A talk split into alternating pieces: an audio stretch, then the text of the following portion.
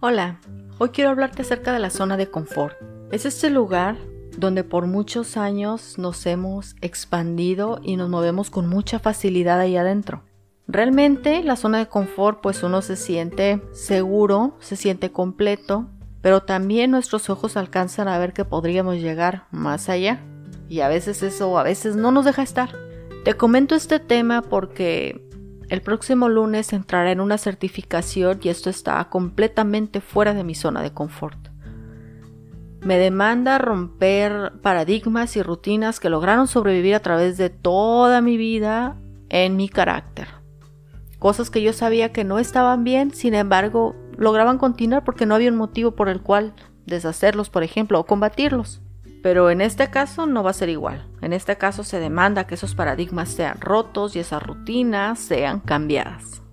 Así que quiero saber, ¿tú haces alguna vez el esfuerzo por salirte de tu zona de confort? Y si es así, ¿en qué? ¿Y qué haces? ¿Cómo te sientes cuando sales de tu zona de confort? ¿O cuando vas a salir de tu zona de confort? ¿O cuando sabes que está a punto de ocurrirte un cambio muy grande?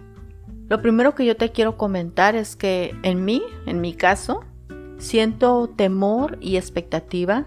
Quiero ser 100% sincera conmigo misma y perseguir el crecimiento, no tanto la certificación como, como un papel profesional.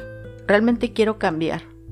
Para esto voy a mencionarte 8 cosas en las que he estado pensando bastante para ayudar a sobrevivir la salida de la zona de confort. La primera es tomar en cuenta que es un reto.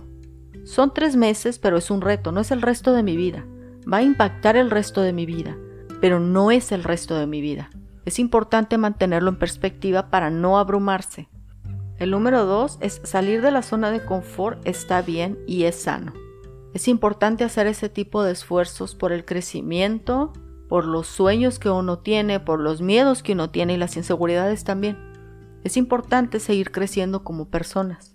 El número tres es recuerdo mis victorias. Recuerdo las victorias pasadas, chicas y grandes. Si alguna vez no quise ir a un evento social y fui, recuerdo que fui y recuerdo que salí adelante. Si alguna vez creí que, que no iba a poder terminar un curso, hablar con cierta persona, encontrarme a alguien y salir adelante, recuerdo cuando sucedió y recuerdo que salí adelante.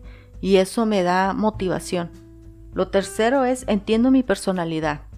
Pienso en mis características en las buenas y en las malas. Por ejemplo, soy una persona con cierto grado de disciplina y de constancia.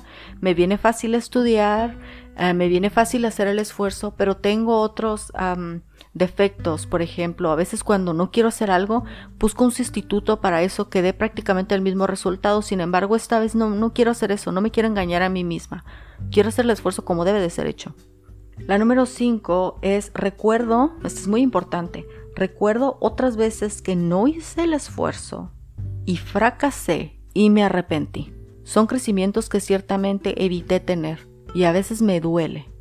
Sin embargo, lo recuerdo ahora para pensar hacia mí, no quiero eso, esta vez sí quiero ganar, esta vez sí quiero salir adelante, esta vez sí quiero estar en otro lugar en determinado tiempo. El número 6 es busco el crecimiento más, no tanto una certificación, terminar los tres meses muy bien, que me den una palmada en, el en la espalda. Iba a decir en el estómago. No, no quiero una palmada en el estómago. Busco el crecimiento. Quiero alcanzar aquellas cosas que antes no me atreví a alcanzar. Quiero eliminar aquellas cosas que lograron sobrevivir a través de mí, a través de todos estos años, lograron sobrevivir en mi carácter. Esas cosas que no me gusta, pero que nunca había un motivo real por las cuales eliminarlas. El número 7 es poco a poco. Pensar en que todo va poco a poco, un día a la vez, poco a poco, un reto a la vez, una tarea a la vez, una meta a la vez. Como te digo, son muchos paradigmas los que se van a romper, muchas rutinas, y nada más de pensarlo me abrumo, no tienes idea, me abrumo demasiado.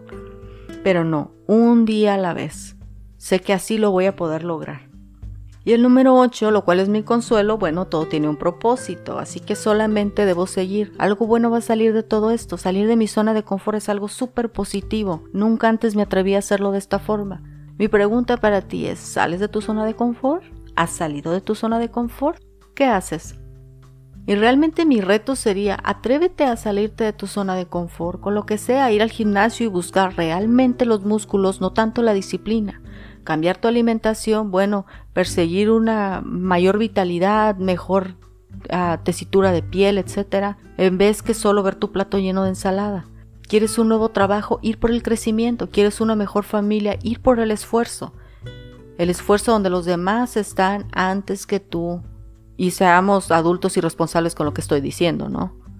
Así que ese es mi reto. Salirnos de nuestra zona de confort. ¿En dónde vamos a estar en diciembre?